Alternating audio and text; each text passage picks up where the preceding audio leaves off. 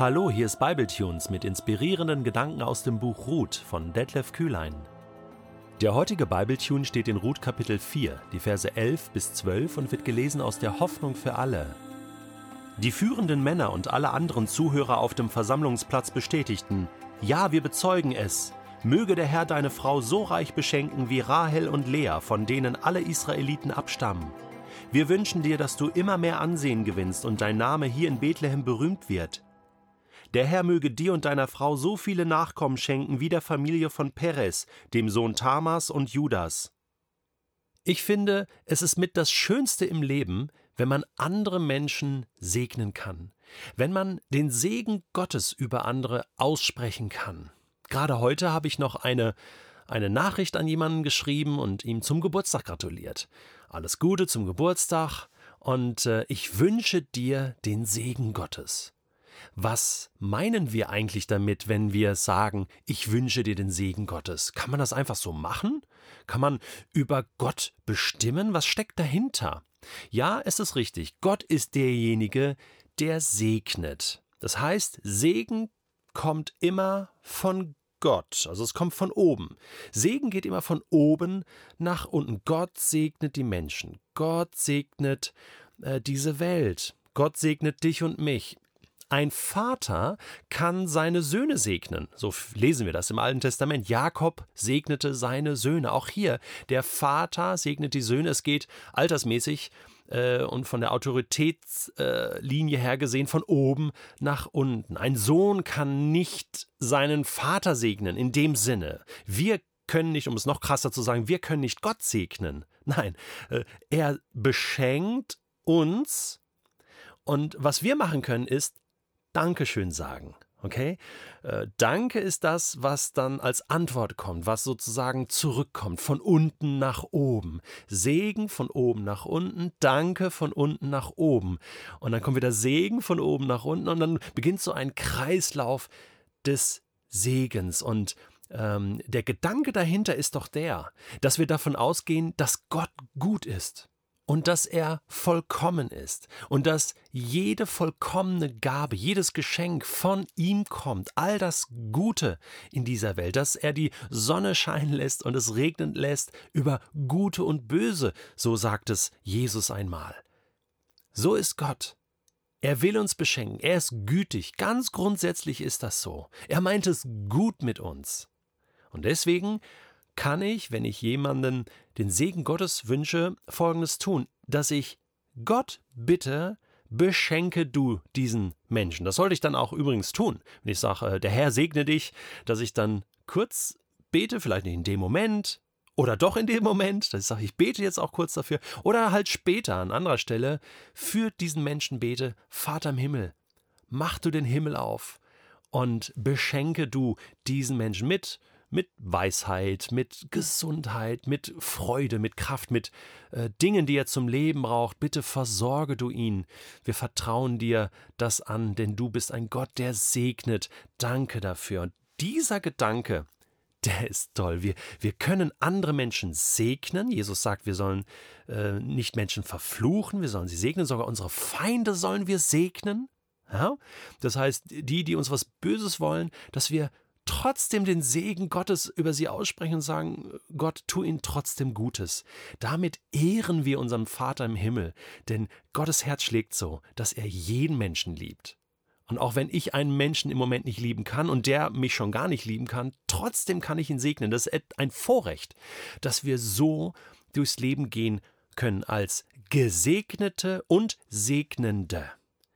Und genau das ist das, was hier passiert. Die führenden Männer, alle anderen Zuhörer, machen jetzt nicht nur diesen Verwaltungsakt zu Ende, rein bürokratisch, die Sitzung ist geschlossen oder die Versammlung ist geschlossen. Boas, ja, du hast dein Feld und hast jetzt die Ruhe zur Frau. Ähm, alles schön und gut, auf Wiedersehen. Ja, ähm, wir bezeugen es, sondern sie sprechen jetzt hier auch noch Segen aus. Ich weiß nicht, ob das so üblich war, aber ähm, sie sagen auch nicht nur einfach, hey, und der Herr segne euch, sondern was jetzt kommt, ist wirklich ein Schwall von Segen. Also ich glaube einfach, erstens, der Boas war wirklich ein toller Mann und er war auch irgendwo beliebt.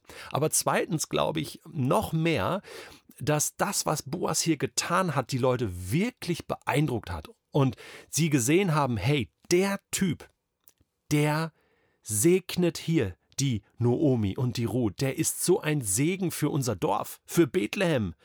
Wow, toll, dass wir den Boas haben. Und deswegen sprechen sie jetzt über ihn Segen aus. Ist das nicht genial? Wir bezeugen es. Möge der Herr, und jetzt ist interessant, dass sie beginnen nicht mit Boas, sondern sie beginnen mit Ruth, deine Frau. Die soll jetzt beschenkt werden und gesegnet werden. Also ich glaube, das war wirklich nicht so typisch. Ich finde ich find das außerordentlich. Der Herr möge deine Frau so reich beschenken und jetzt kommen wirklich hier kommen die ultimativen Vorbilder, ne? Wie Rahel und Lea. Das waren die Frauen von Jakob. Und die haben sozusagen mit ihren Nebenfrauen äh, die, die zwölf Söhne Jakobs gezeugt. Die zwölf Stämme Israels. Äh, das ganze Volk Israel könnte man sagen. Deswegen sagen sie, von denen alle Israeliten abstammen. Also so gesegnet soll Ruth werden. Also quasi Ruth soll so gesegnet werden wie diese beiden Frauen zusammen. Also mehr an Segen geht ja kaum noch, oder? So quasi, sie sollen für ein ganzes Volk ähm, äh, stehen als Mutter. Das nenne ich einen, das nenne ich jetzt mal einen Segen, einen Volkssegen. Einen großen Segen, ein großes Paket wird hier geschnürt. Und noch einmal, Ruth ist ja die Vorfahrin von König David, und da sehen wir am Ende dann dieser Linie auch eine Erfüllung dieser Verheißung und dieses Segens, der hier ausgesprochen wird. Sie setzen noch einen drauf. Wir wünschen dir, dass du, mein lieber Boas, immer mehr Ansehen gewinnst Du bist schon berühmt in dieser Stadt, aber dein Name soll hier in Bethlehem ganz berühmt werden. Und das wurde er, weil einer seiner Urenkel war König David und Ururenkel König Salomo. Also er ist in dieser, in dieser, in dieser berühmten Linie und, und, und ein Nachkomme aus dieser Linie wird Jesus Christus sein der Messias, der Retter der Welt. Du sollst gesegnet sein. Boas, danke für deinen Einsatz hier in unserem Dorf. Danke, was du, du getan hast. Und aus dieser Verbindung, Boas und Ruth, wird Segen Gottes weiter transportiert bis zu uns heute, bis zu dir und mir, oder? Wahnsinn, das Oh Mann, das haut mich gerade hier um. Äh, ich stehe hier vor dem Mikrofon und bin so berührt. Da ist so eine kleine Geschichte in irgendeinem Dorf in Bethlehem, äh, in, in, im alten Israel. Und es hat Auswirkungen für die ganze Welt. Ja, so ist das. Es ist nicht unwichtig, was wir tun und lassen. Es ist nicht unwichtig, welche Entscheidungen wir treffen. Es ist nicht unwichtig, welche Menschen wir segnen oder nicht segnen und von wem wir gesegnet werden oder nicht gesegnet werden, das ist nicht unwichtig. Es macht einen Unterschied. Der Herr möge dir und deiner Frau so viele Nachkommen schenken wie der Familie von Perez, dem Sohn Tamas und Judas. Das ist eine Geschichte für sich. Ich möchte jetzt hier abschließen, weil ähm, ähm neben Jakob ist natürlich Judah, der Sohn von äh, Jakob, der entscheidende Sohn, der sozusagen die Heilslinie bis auf Jesus weiterführt. Er kommt auch im ähm, Stammbaum von Jesus, Matthäus 1, vor, dieser Judah. Und da kommt auch Tamar vor, seine Frau. Und Peres ist ein Sohn, ähm, einer der Söhne von äh, Juda und Tamar. Aber die beiden, das ist eine besondere Geschichte. Das ist eigentlich so ein dunkles Kapitel im Alten Testament. Ich wundere mich ein bisschen, dass diese Sippenältesten hier gerade sie als Beispiel nehmen. Ähm, aber, aber, ich glaube, denen war einfach bewusst der Segen Gottes.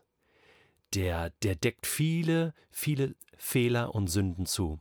Überhaupt kein Problem äh, für Gott, zum Ziel zu kommen, trotz der Fehlerhaftigkeit von Menschen. Und so finden wir den Namen Tama, wir finden den Namen Ruth im Stammbaum von Jesus in Matthäus 1. Wenn du Lust hast, kannst du im Buch Genesis, erste Buch Mose, mal die Geschichte von Judah und Tamar nachlesen und staunen darüber, ähm, wie Gott manchmal trotz der Fehlerhaftigkeit von Menschen zu seinem Ziel kommt. Und hier sprechen Menschen den Segen Gottes aus über andere Menschen in dem Bewusstsein, dass dieser Gott über die Jahrtausende immer zum Ziel kommen wird. Das möchte ich dir als Ermutigung mitgeben für den Tag. Sei ein Segen. Du bist gesegnet.